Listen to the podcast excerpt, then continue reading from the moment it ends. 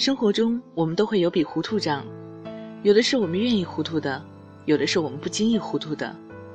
很多时候，因为一些我们自己都意识不到的小事情，却很有可能抹掉了朋友之间的深情。前几天无意中看到了一条朋友圈，里面有着这样一句话：“如果我欠你五块钱，请你告诉我。”不知道这句话是不是会让人沉默，给人启示？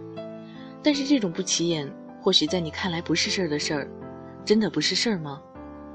我沉默的同时，也在思考。所以今天萌新想和大家分享的故事，就从这五块钱说起。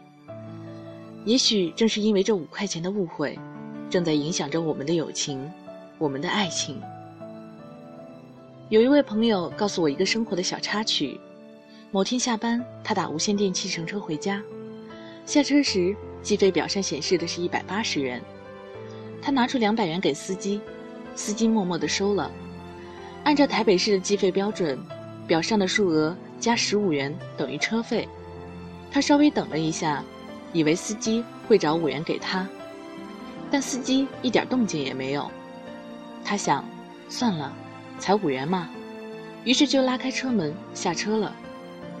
而在关上车门的那一刹那，他才恍然想起，是自己叫无线电车服务的，按规矩需要再加十元的叫车费，是他还欠司机五元才对。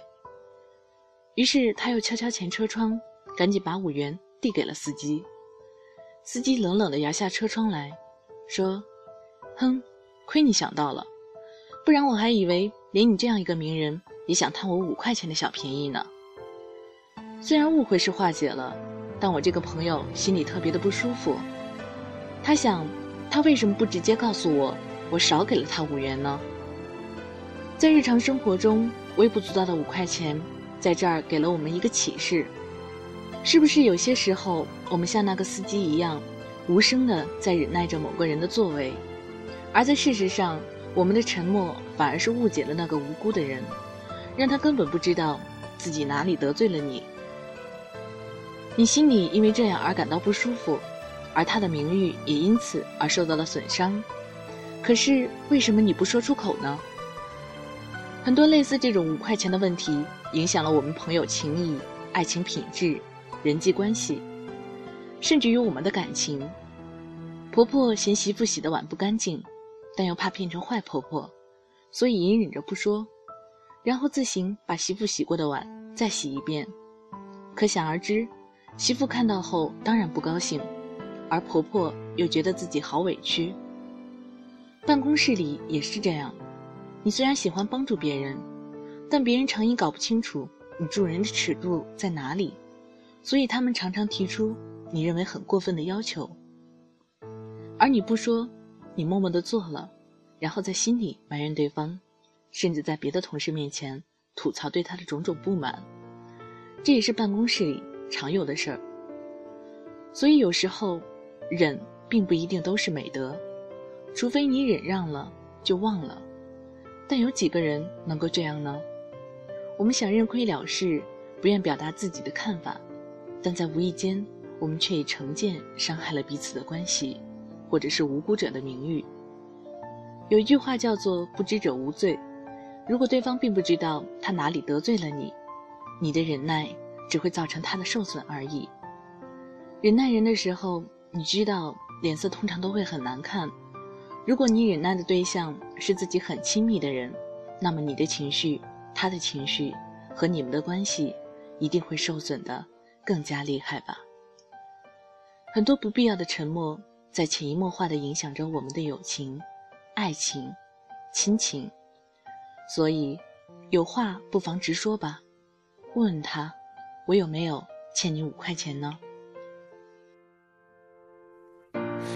？been living with a shadow overhead. I've been sleeping with a cloud above my bed. I've been lonely for so long. Trapped in the past, I just can't seem to move on. I've been hiding all my hopes and dreams away, just in case I ever need them again someday. I've been setting aside time to clear a little space in the corners of my mind. All I want.